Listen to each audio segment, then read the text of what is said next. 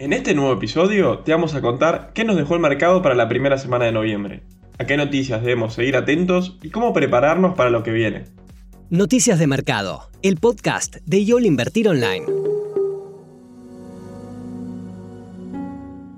Para comenzar esta edición, vamos a comentarte cuáles fueron los sucesos más importantes en el ámbito internacional. Uno de los hechos más relevantes tuvo que ver con la decisión de la Reserva Federal de los Estados Unidos, esta semana se reunió para definir qué hacer con los tipos de interés de referencia para la política monetaria. La entidad dirigida por Jerome Powell dejó sin cambios la tasa, el rango entre el 0 y el 0,25%.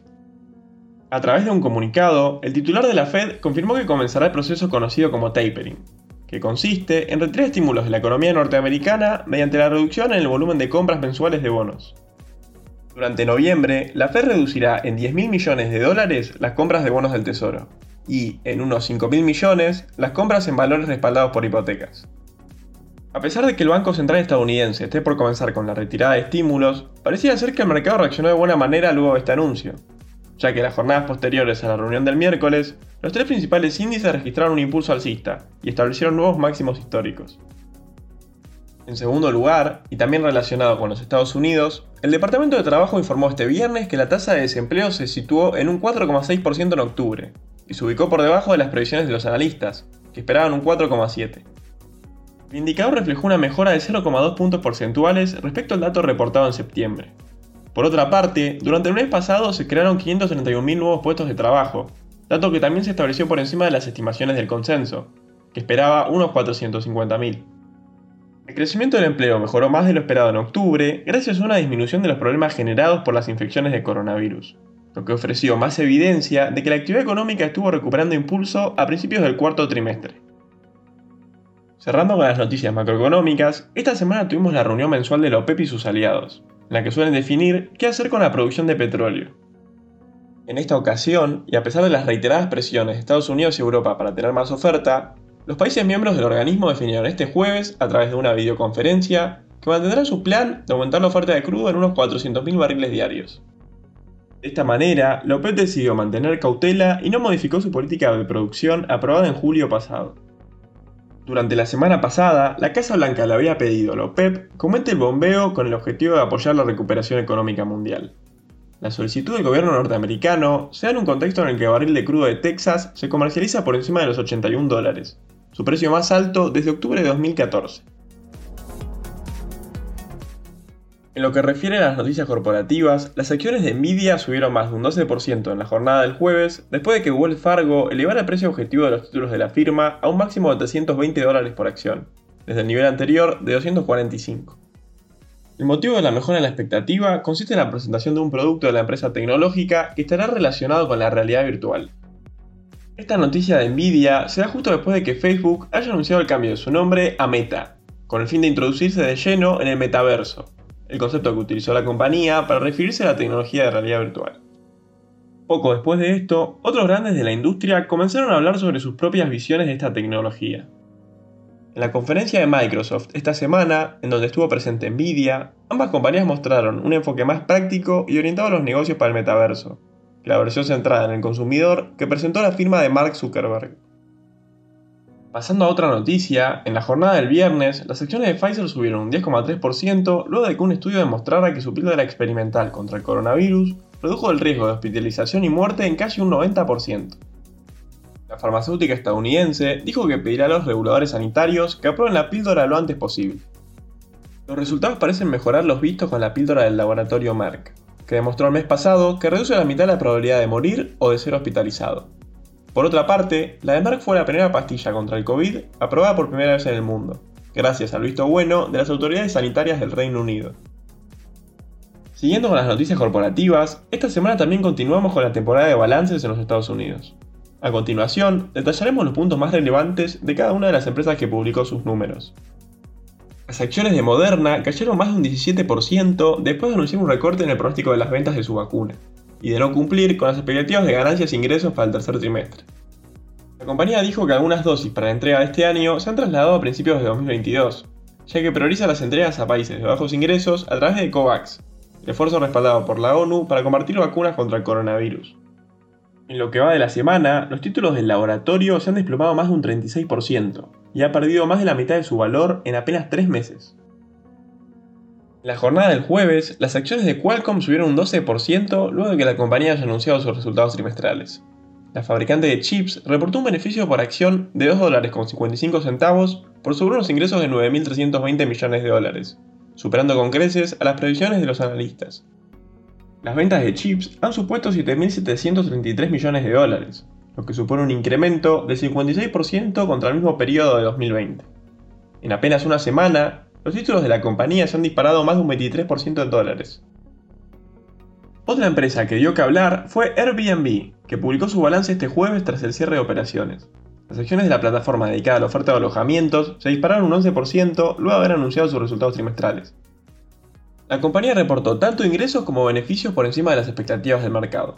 Además de su buen balance trimestral, también dijo que espera una fuerte temporada navideña.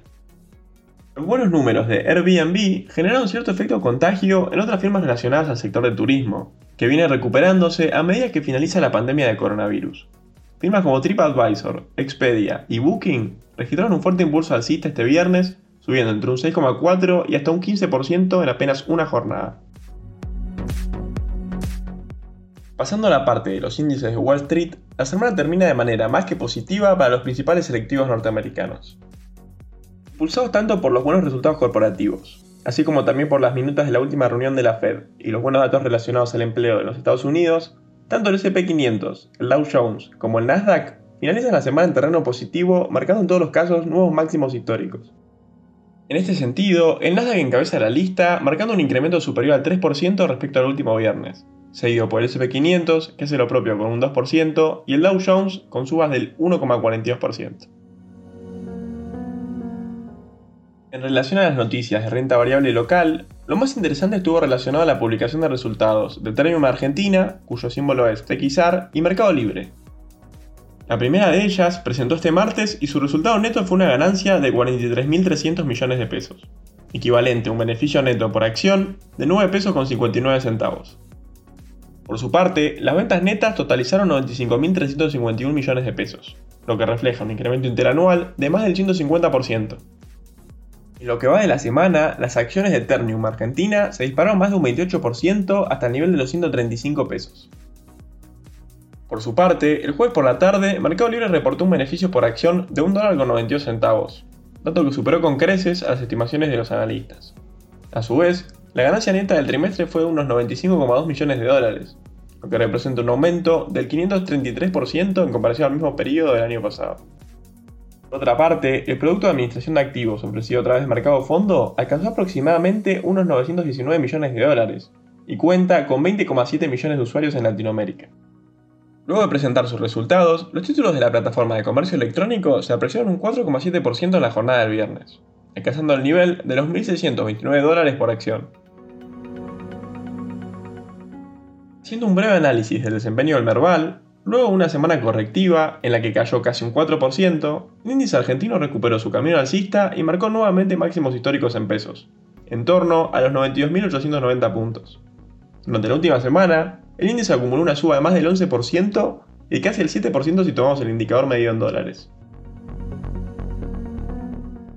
Pasando a la sección de macroeconomía de Argentina, la FIP publicó el lunes que la recaudación impositiva aumentó un 58,7% interanual en octubre y acumuló 14 meses consecutivos por sobre la inflación. De esta manera, los recursos tributarios fueron de un billón de pesos, lo que significó una suba del 5% en términos reales contra el mismo periodo de 2020.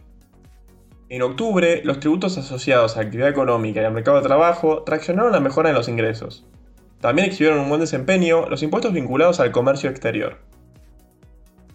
Otro hecho relevante fue que la Cámara de la Industria Aceitera de la República Argentina y el Centro de Exportadores de Cereales informaron el lunes que las empresas agroexportadoras ingresaron en octubre unos 2.400 millones de dólares, lo que representa un 40% más respecto al mismo periodo del año pasado.